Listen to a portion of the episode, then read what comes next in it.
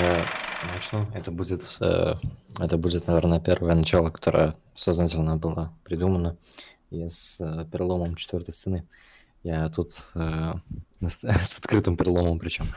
Я настоятельно рекомендую всем, кто это слушает, там человек три наберется, наверное, посмотреть то, что мы будем сегодня обсуждать. Мы обсуждаем сегодня работы Юрия Нурштейна, советского режиссера-мультипликатора. 25 первый день, перечисляю работы, 25 первый день, Цапля и журавль, Ежик в тумане и сказка сказок. Ну, наверное, акцент будет на последние две, смысловой. Да, я согласен, да, согласен. Я на, рекомендую крайне посмотреть, потому что так или иначе то, что мы тут делаем, это возможно только при знании, при уже опыте просмотра тех вещей. Ну, оно как искусство было задумано для того, чтобы его посмотрели, а не для того, чтобы о нем, ну, не для того, чтобы человек послушал потом, как это обсуждают. Я хотел бы добавить, что в контексте э, этих работ, которые мы сегодня будем говорить, особенно да. последних двух, это наиболее актуально, потому что сегодня мы обсуждаем мультипликацию, и это само по себе гораздо более абстрактное искусство, чем кинематограф. Но эти работы, они в контексте мультипликации даже, они вообще безнарративны фактически. Особо ну, кроме, безнарративны. Там, кроме одной. Да, поэтому имеет смысл действительно посмотреть, а, чтобы понимать, потому что я думаю, мы займемся расшифровкой образов, а образы нужно видеть да, все-таки. Да. Очень много там иррационального, да, что влияет на восприятие именно. То есть то, что мы тут говорим, да, вер... ну, вербальными какими-то формами, это одна крупица, очень маленькая, от того, что можно вообще познать, так скажем. Слушай, у нас, получается, даже нет псевдоинтриги сегодня. Наши обыкновенные. Ну, то есть человек знает, о чем подкаст будет, он прочитал, как бы, но мы все равно тянем как будто бы оглашение темы. Сегодня мы прям зашли с места в Корею. Я думаю, я думаю, я думаю, нормально. Давай обсудим, наверное, первые два. А... Если, если, ну там немного получится. Угу. Угу. 25 первый день, первая работа, в которой Норштейн выступил режиссером. Э, она 1968 года. Она единственная в ряде этих произведений, о которых мы будем сегодня говорить, которое не является ну, каким-то переложением, ну, не соприкасается никак с форматом сказки, в общем.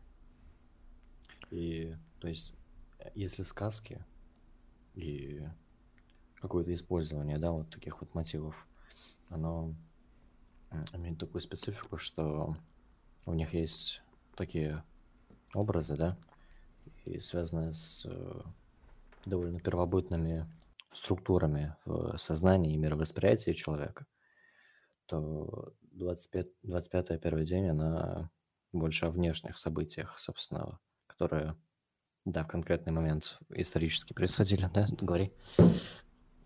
А, так, а, немножечко исторические события, они еще затрагиваются в сказке сказок, да, да. но они там сплетаются ну, со да, сказочными да. образами. Да. Вот так вот. И больше я воспринимаю 25-й первый день как такую ну, работу с формой именно. То есть э, те произведения искусства, ну вот картина, да, Петрова Водкина «Мать», которая там два раза появляется, например. И, ну ты понял, да, вот это, изображение? А, да, да, я понял. Э, с тобой в этом плане очень интересно говорить, потому что ты уловил отсылки к произведениям, так сказать, высокого художественного искусства. Я-то ни одной не понял, соответственно, в общем. Ну, я на самом деле тоже... Типа, единственное, которое я уловил, можно сказать, это ну, из конкретных таких примеров, это вот картина «Мать». И ну, там есть кадры с прямым цитированием Маяковского. Угу. Его поэмы, посвященные Ленину, и строки оттуда, собственно, взяты в название. Да, но это в в виде текста были отсылки. Да, да. То есть э, я имел в виду именно про изобразительное искусство. Да, ну там вся именно эстетика такого искусства рубежа тех лет убирается. И искусство изобразительное, посвященное ну, революции в дальнейшем, вот эстетике да, Советского Союза, идеологии какой-то. Это направление, которое обрело название соцреализм, но ну, границы его, конечно, сложно очистить. Это в основном то, что вписывалось в повестку. Но ему свойственны такие черты, как определенная монументальность э, в изображении. И этот, там есть такой элемент, как ну, такие грани, знаешь, я не знаю, как это описать, точнее. Я понял, да, уловил. Граненность вот этого вот всего.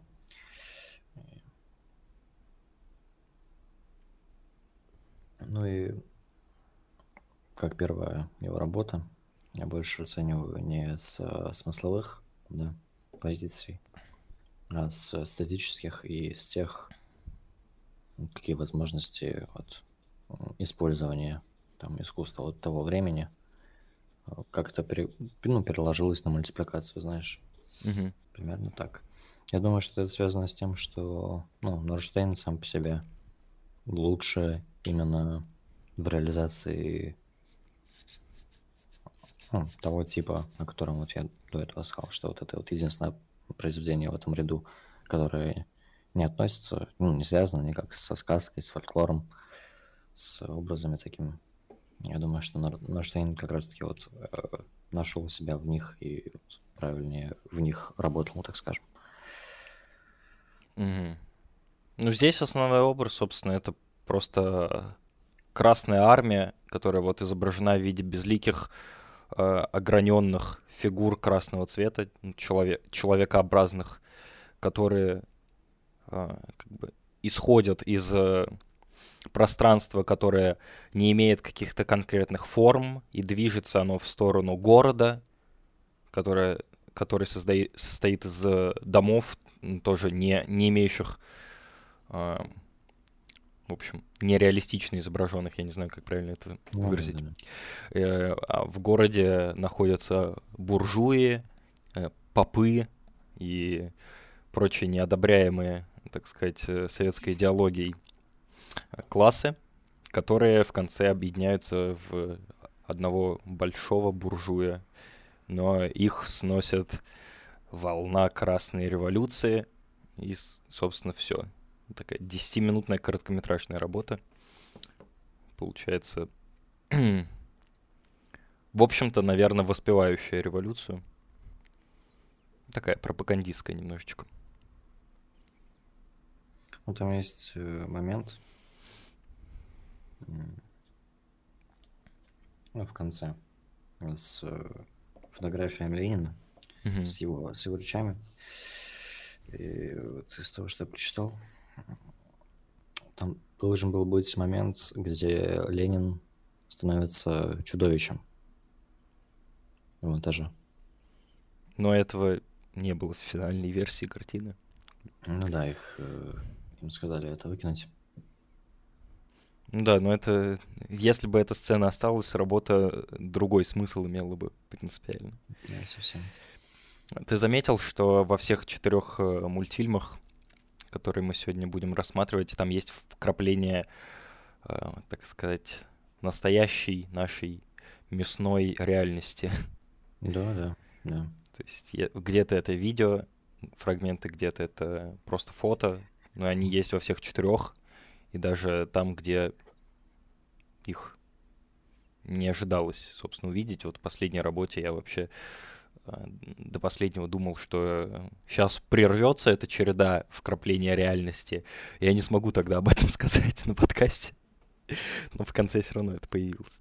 Да, там есть. Ну, частично это связано с тем, что вот эти все фейерверки, да, их легче изобразить просто. Угу. Вот буквальным переносом.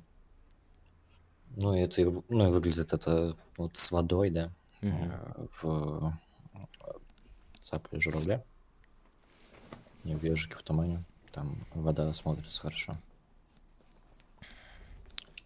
Слушай, а эти четыре мультфильма это все его работы или Нет, ты выбрал? Конечно, все. Ты это выбрал по вот какому принципу? выбрал, да. Честно говоря, ну, ну, 25-я первая день специфичная достаточно, это его первая, поэтому я решил ее взять. Ежик в тумане, ну, понятно, он культовый, Ну и сказка сказок тоже, но они знают немного, немного меньше, чем ежики в тумане. Она примерно ну, теми же инструментами, теми же мотивами пользуется. И цапли журавль я взял как что-то такое промежуточное, знаешь. Угу. Вот так примерно. Но у него не так много, кроме этого, работ режиссерских именно. Угу. Можем тогда, я думаю, перекинуться на цаплю и журавля. Да, давай. Там тоже не так много, что можно сказать. Та, я думаю, там можно сказать в целом еще меньше, потому что ну, да, это, это нарративная история. Да, это буквально пересказ сказки Владимира Даля. Угу. Вот. Переложенный на формат мультипликации. Такая вот притча о том, что человек ну, не может один существовать. В общем-то. Там, соответственно, вдруг кто-то не посмотрел мультик, да, или не, не, про, не знает эту сказку. Да. Зритель, наверное, думает, да, что там мультики, что их смотреть, это все... Uh, слушай, а я, у меня, ну, то есть, uh, я изначально не отношусь с пренебрежением ни к каким видам искусства, но я uh, в целом вот с, начиная с того периода моей жизни, когда я начал подходить к искусству как к чему-то, что нуждается в анализе, да, я не видел никаких мультиков, которые бы ну, были буквально чем-то, Понимаю, да. что может ему не подвергнуться. да. да, поэтому э, меня очень удивили последние две работы, потому что ну, это, это очень очень серьезные, очень впечатляющие вещи. Но мы к ним еще перейдем. Ну да, перейдем. Там есть вещи вне их, так скажем, которые тоже можно сказать. Так, цапля и журавль. Ну, mm-hmm. вот. Э, вы уже сказали, что это работа 1974 года, предваряющая немного ежик в тумане, который вышел вот в следующем году. И в конце там даже, ну, я не знаю, сознательно это было сделано или нет, но там в конце как раз-таки появляются река и туман. Mm. Причем примерно вот примерно так же изображенная. Там, когда ее бусы и содержимое корзинки да, да, я... Э, высыпается в реку, да, и там потом они в тумане. Сама сказка, она, в общем-то, о том, э, что два человека, ну, две птицы. ну, в общем-то, два человека, они любят друг друга, но никто из них не может проиграть. То есть никто из них не может позволить себе да. сдаться. А, поэтому они проигрывают оба в итоге, в более глобальном смысле. Ну, э, э, это еще, кстати, это нормально более... Это единственная, знаешь, детская сказка нормальная. Да, в целом. Из этого списка. Да, э, с которой не хочется ну, умереть, сойти с ума, таких вещей. Хотя э, стиль э,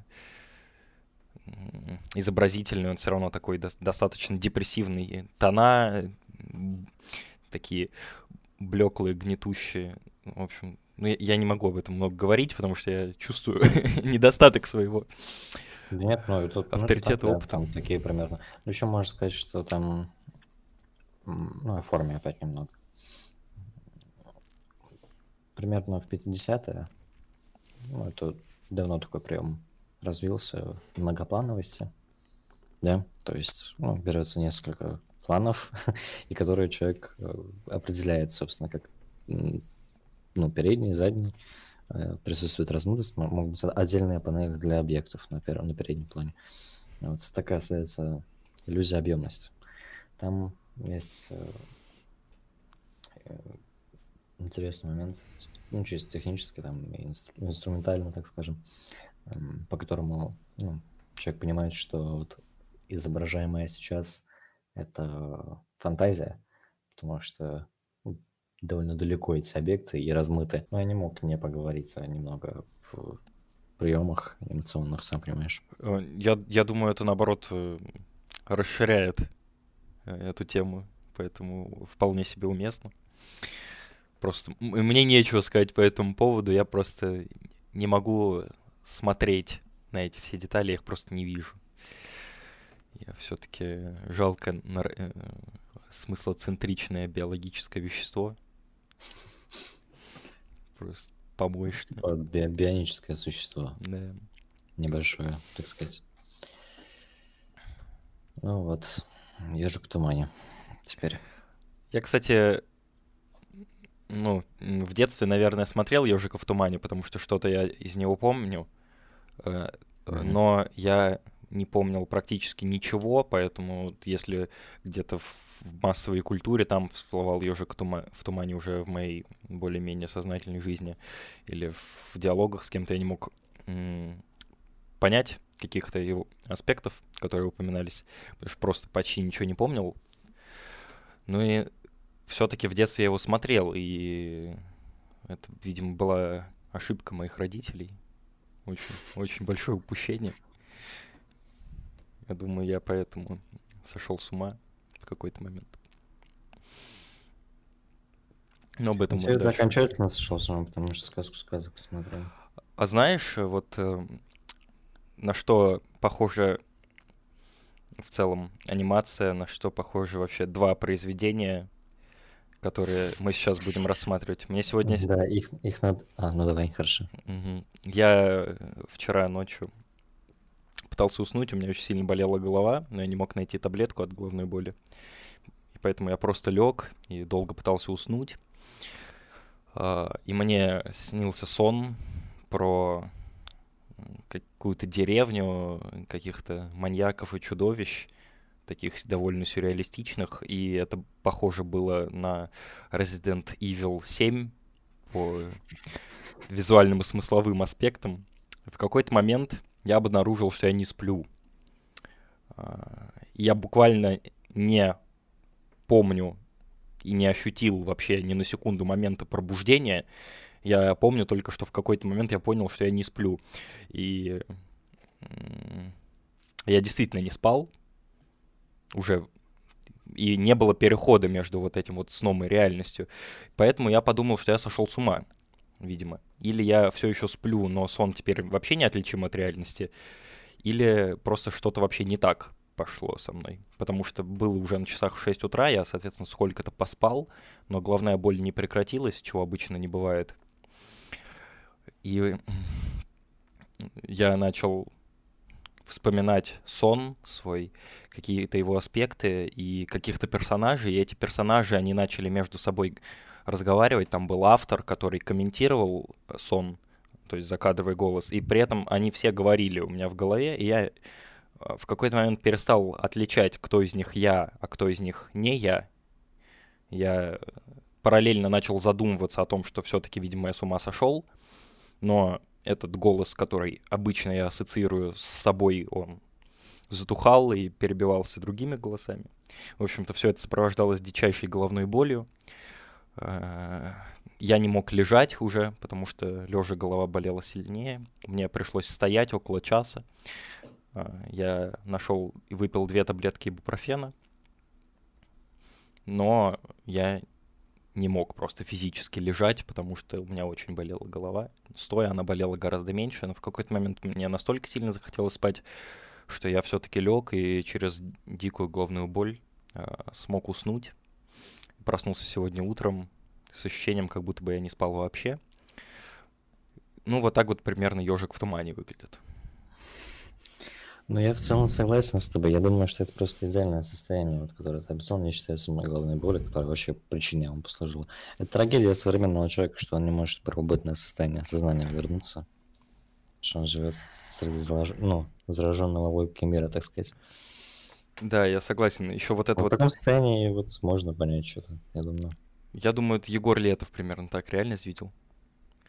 Возможно, возможно. Мне очень мешала та часть э, меня, которая все время пыталась разобраться, сплю я или нет. Она делала это все менее интересным. Ей было, yeah. ей было страшно. Потому что... Ну, не, не получилось в этом раствориться полностью. Да. Но это не то, чего я хотел бы, поэтому в целом я не жалею. Вот. Да. Раз мы говоря, поговорили о такой первобытности немножко. Я буду постоянно это слово теперь использовать, потому что я думаю, что оно идеально подходит для описания вот этого. Это именно, это именно мироощущение, то есть без каких-то фильтров, без э, дополнений вербальных. Мы говорим... Просто чистое такое непосредственное. Да. О чем? Мы говорим о ежике в тумане сейчас, да? Мы уже ну и о нем, да, и о сказке сказок. Жалко ежика. Он умер. Ну, я думаю, не совсем. А, у тебя есть интерпретация произошедшего? Именно нарративная, но я думаю, что полноценно, я думаю, что полноценно нет. Я думаю, что там, ну, ну, по, ну это так, было бы очень легко, знаешь, что вот он прокатился по реке. Угу. Вот. Я позволю выкатить свою. Да, давай. В любом случае. Э, хотя, на самом деле, ежик в тумане очень похож по, извините за слово, вайбу на, на Тарковскую, на любой фильм Тарковского. Это не случайно, потому что, когда я посмотрел да. «Ежика в тумане», я очень э, смутно вспомнил что-то. Там, там, да, там, по-моему, прямое цитирование есть. Да, я открыл, открыл фильм «Солярис», посмотрел первую сцену, и, собственно, да, а, главный герой фильма «Солярис» в его первые минуты, он идет по полю, накрытому туманом, с чем-то в руках, доходит до водоема, видит лошадь, а потом приходит к дому, где садится за стол, который накрытый, там стоят чайники, э, всякие принадлежности для чая, все такое прочее. Да, это в ежике в тумане просто был процитирован Солярис. Я вот поэтому еще хотел сказать, э, что нам нужно было этот выпуск писать после выпуска про Рублева, потому что ну, там еще стоят да, вообще, Тарковск. что происходит в мультике, э, на мой взгляд, ежик идет к своему другу, чтобы созерцать вместе с ним бытие напрямую, непосредственно, считать звезды. В какой-то момент он э, задается вопросом, а если лошадь уснет в тумане, задохнется ли она.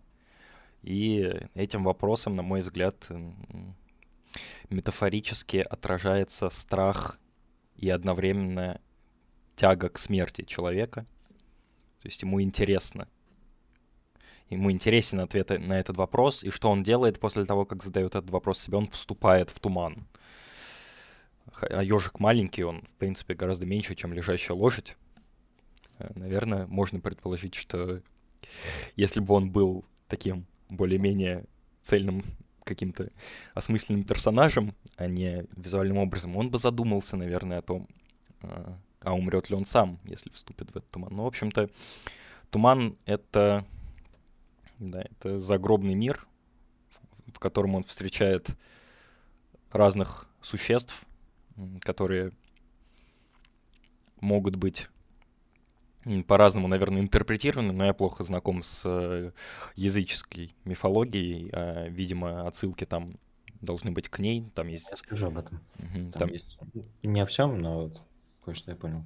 Там есть злые духи, добрые духи. Вот э, собака — это, видимо, какой-то добрый бог, который помогает ему найти то, что он потерял. Ну, в конце он выходит из этого тумана и попадает э, в реку Стикс, по которой он плывет сам, но в какой-то момент его подбирает рыба, Харон, рыба без имени, и перевозит его на тот берег. А его друг, он уже ждет его там. А возможно, рыба отвозит его не на тот берег, а обратно на берег, с которого он отплыл, и друг ждал его все-таки здесь, а не там. Тут есть свобода некой интерпретации. Я думаю, ну, это имеет смысл. Я больше к последнему склоняюсь. Я думаю, что Сам вот этот нарратив не особо не подлежит даже толкованию прямому. Какой-то здесь есть санкетизм вообще всех миров, мне кажется. Ну, с этим дубом, да, когда он натыкается на этот большой дуб, который корнями как бы в землю уходит, сам на земле и уходит ввысь.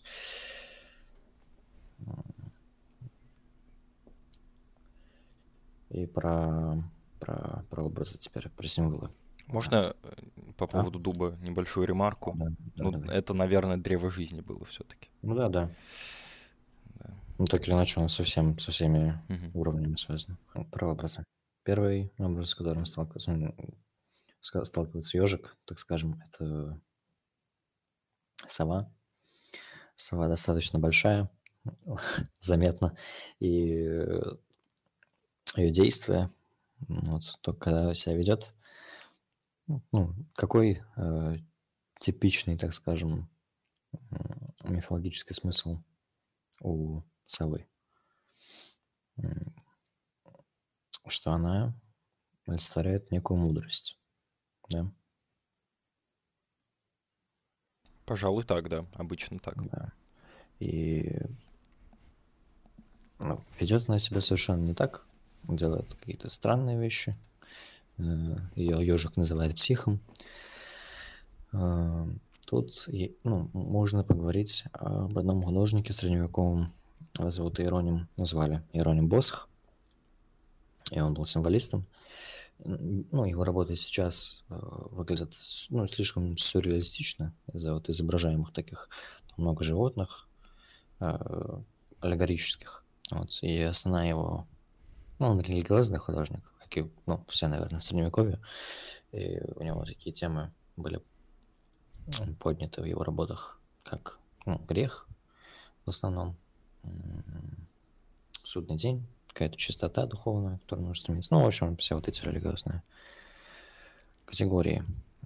И сова у Босха, это видно на одном его триптихе. Ну, триптих — это изображение, ну, художественное, да, состоящее из трех каких-то ну, трех, ну, трех панелей, в общем. Э, три, грубо говоря, картины, объединенные чем-то. Из, э, ну, самый знаменитый, наверное, его триптих — это «Сад земных наслаждений», ну, собственно, про такие плотские вещи. В нем много сов, очень. И совы там являются символом, ну, символом греха, в общем-то. Mm-hmm. Кого-то низкого. Часто она у него символизирует глупость, слепоту даже. Вот, я думаю, что это имеет смысл в контексте ежика в тумане, потому что этому ежику ну, противостоит белая лошадь, которая, ну, я, конечно, смертью связывают многие. Я думаю, что это одна просто грань, потому что, ну, во-первых, она белая, да, лошадь, которая связана со смертью, чаще черная. Э, тут она белая, но она прям блеклая, да, вот потусторонне блеклая, mm-hmm. но при этом, но при этом возвышенная, то есть белый цвет, цвет определенной такой бестелесности, так скажем. Чего-то, что... Вот как раз бестелесность, сова — это как состояние какого-то греха, вот она телесность. И ну, вот ежик попеременно встречает одно и другое. Я думаю, что это бледная, блеклая, запредельная лошадь. Это лошадь, которую Тарковский убил в Рублеве сбросив с э, лестницы. А там была белая? Я не помню. Нет, ну, может, но это, это ее дух просто. Да. А там есть еще летучая мыши, улитка.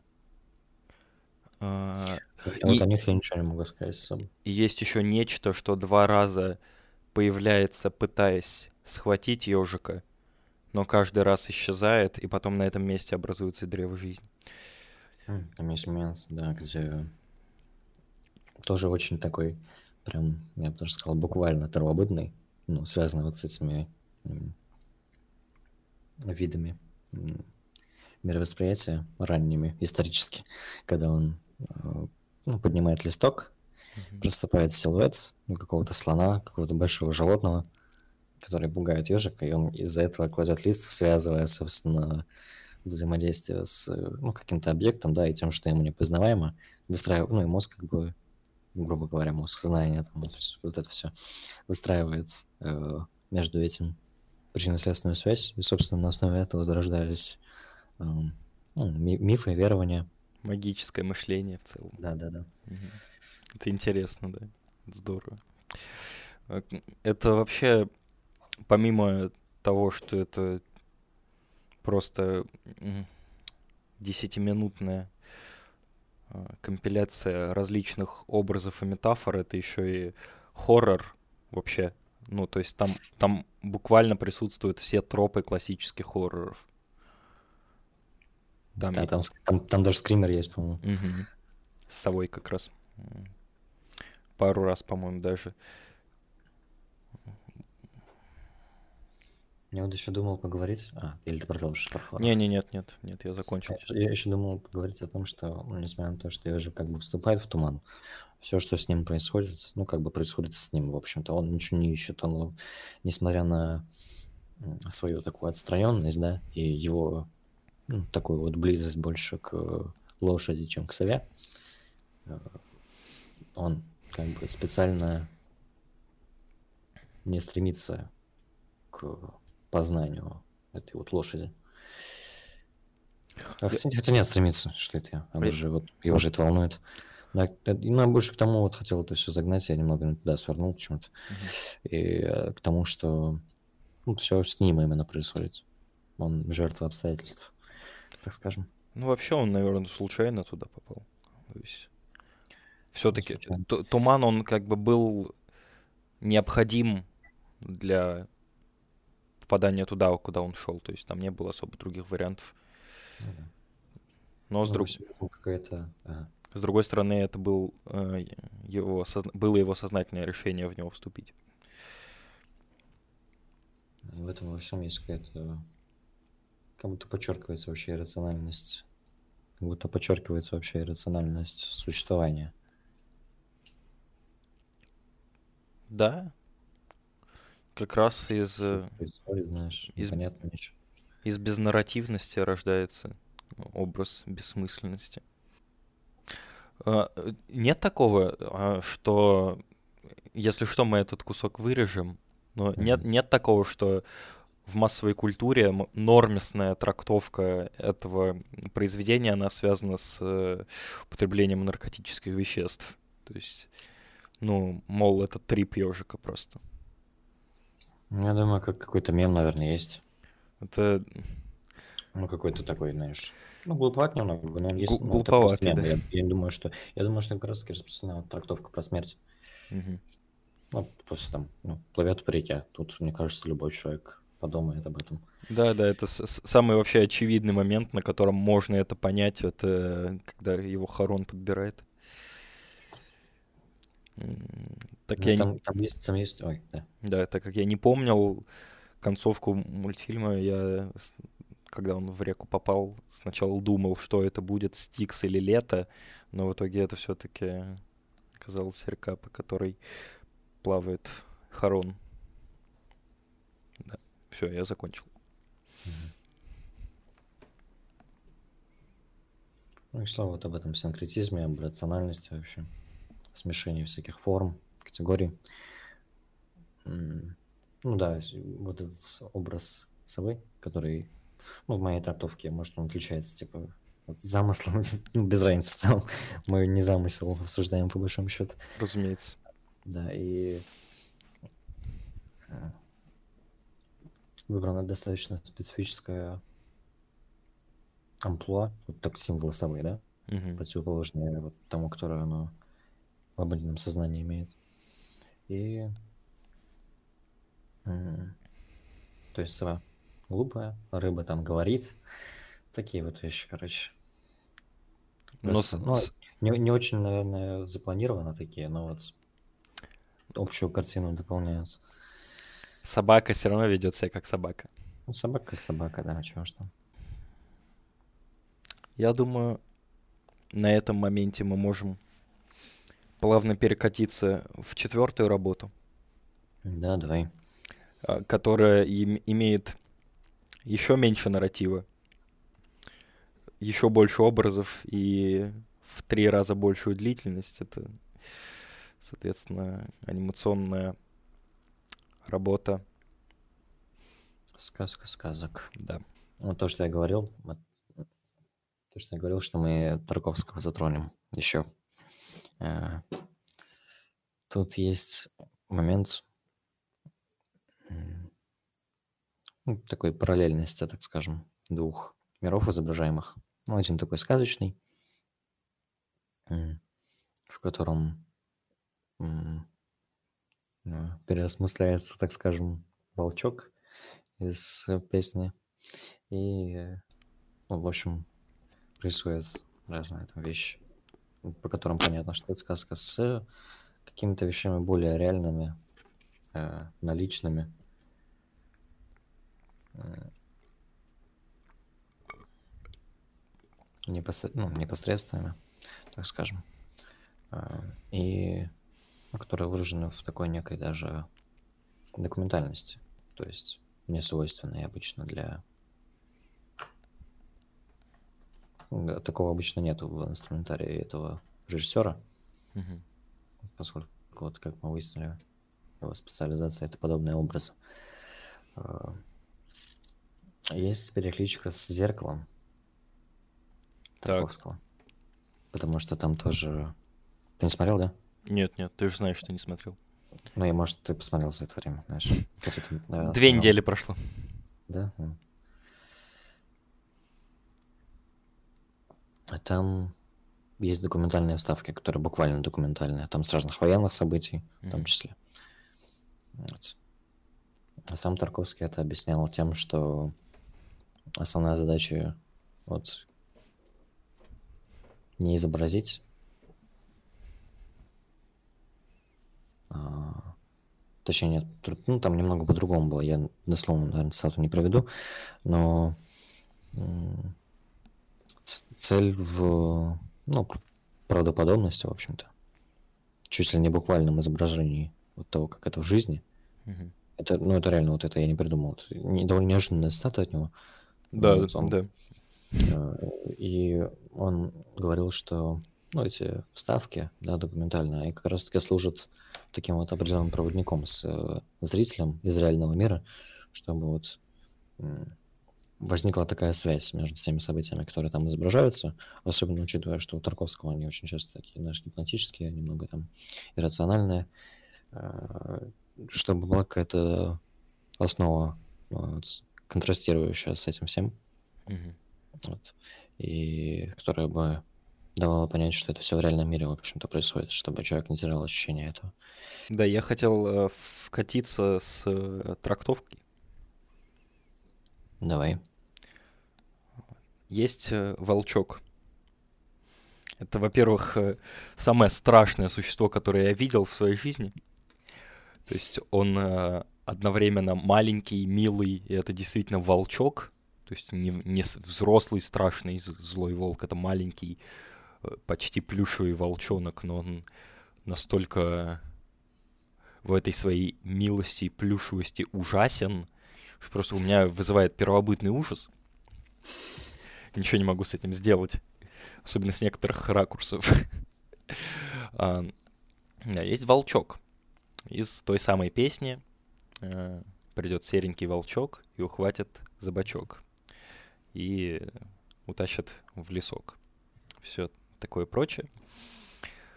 А, и это фундаментальная метафора на природу. Волчок, он есть во всех параллельно даже, я бы так сказал, параллельно со всеми остальными сценами фильма, многие из которых отсылают нас к событиям войны, видимо, Второй мировой.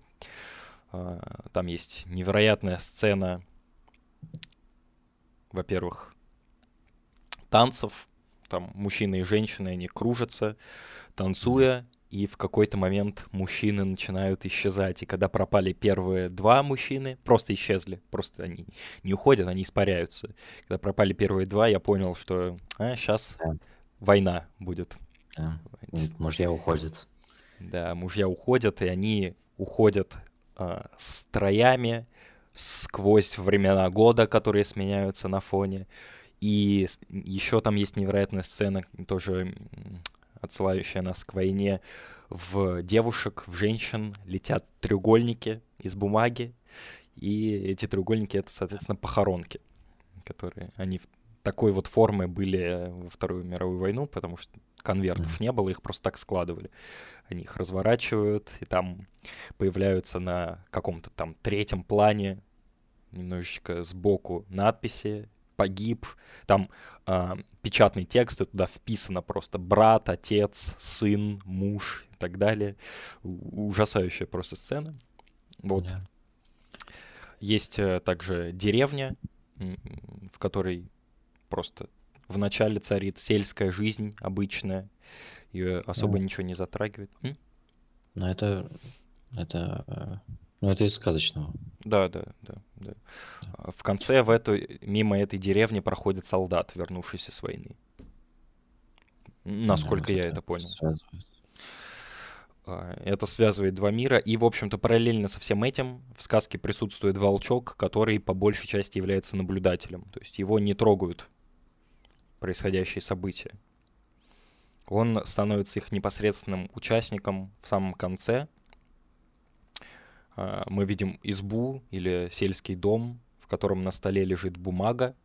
А, то, то я скажу, тут надо один момент пояснить, он тоже, ну, он может не очень очевиден, угу. Там, это тоже связь э, вот этих двух миров, даже не связь, это буквально один, потому что волчок же сказочно существует. Э, вот эта вот деревушка, да, идиллическая, с там некоторыми самками. Там есть э, фигура ну, видимо, поэта или писателя, который сидит ну, с пером там и не прикасается к нему, не прикасается к листу своему. Угу. Как не получается, видимо, что-то вдохновение или что-то такое. Вот. В таком немного тягостном состоянии. Во фрустрации, так сказать.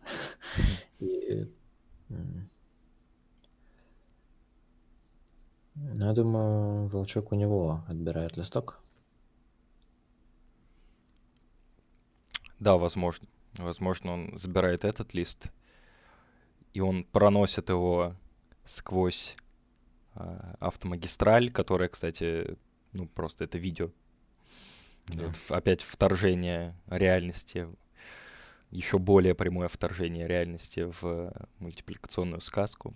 Этот лист начинает превращаться в ребенка, кричащего младенца, завернутого в простыни или укутанного как-то.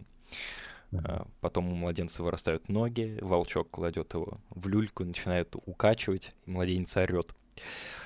А, соответственно, вот так вот, ну, природа, которая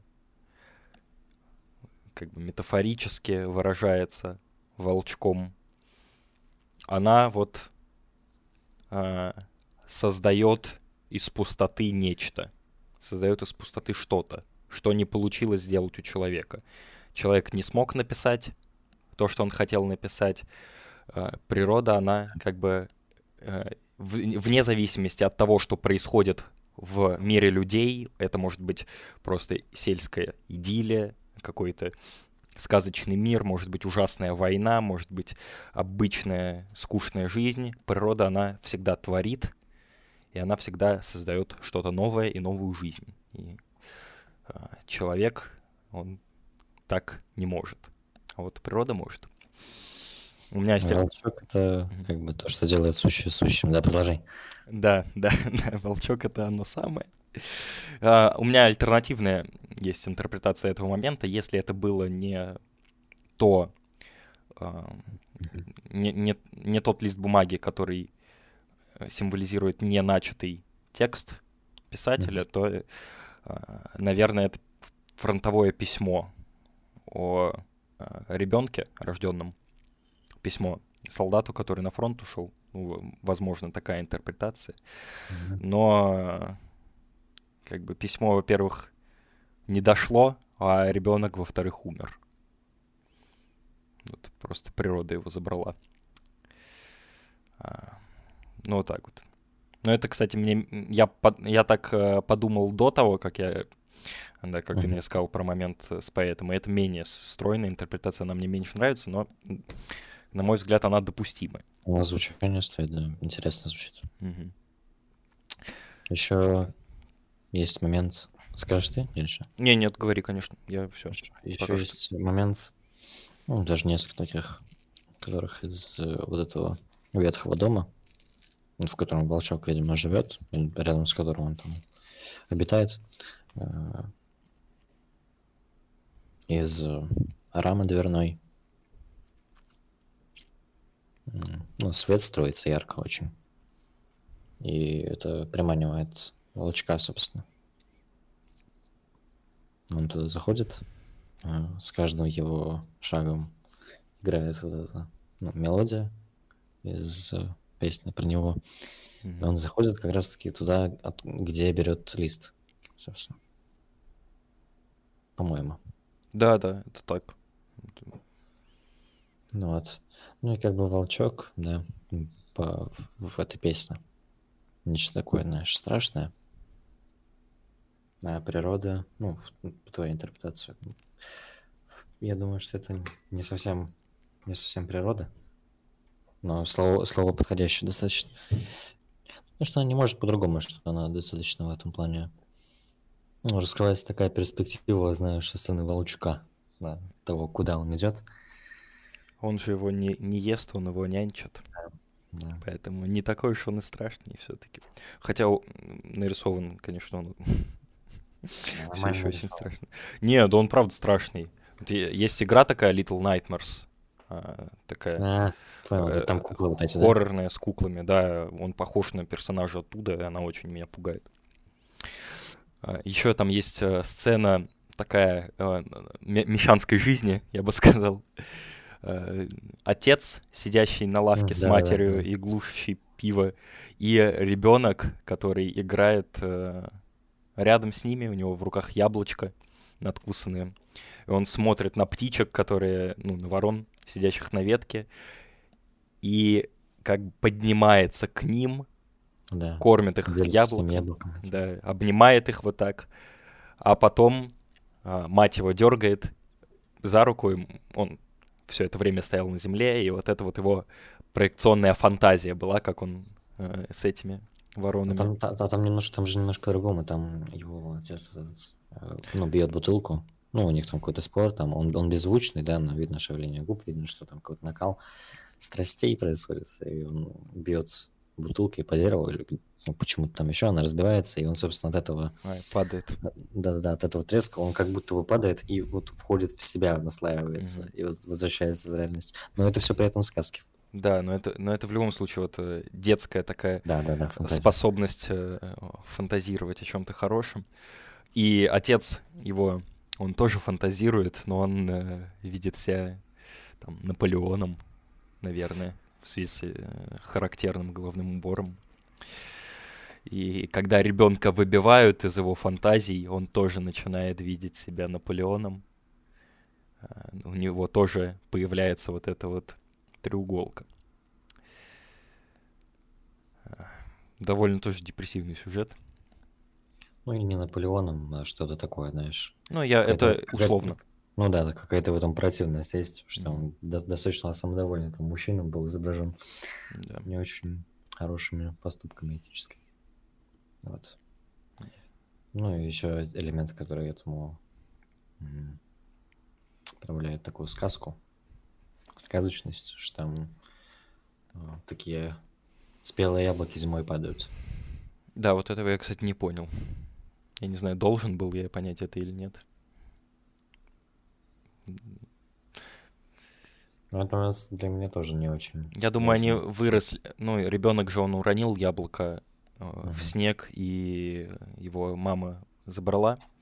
Из этого яблока, видимо, проросли яблони, которые могут плодоносить зимой, и это вот эти яблоки, которые падают и, соответственно, поспевают зимой, это, наверное, фантазия, какая-то хорошая фантазия, которая э, пробивается сквозь холодный, страшный мир вокруг, хотя, казалось бы, не должна.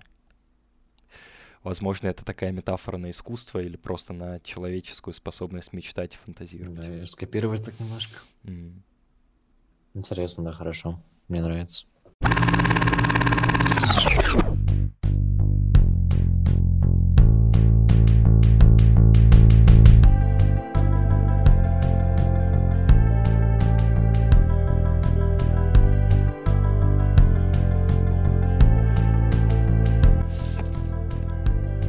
Вот оно, опыт ведения подкастинга два года все-таки но это только Кинчев подкаста, до этого 4 года других проектов. Да, Мэтр самослед. Оказывается, что. Автор таких э, видеоработ, как напоминалочка РИТП.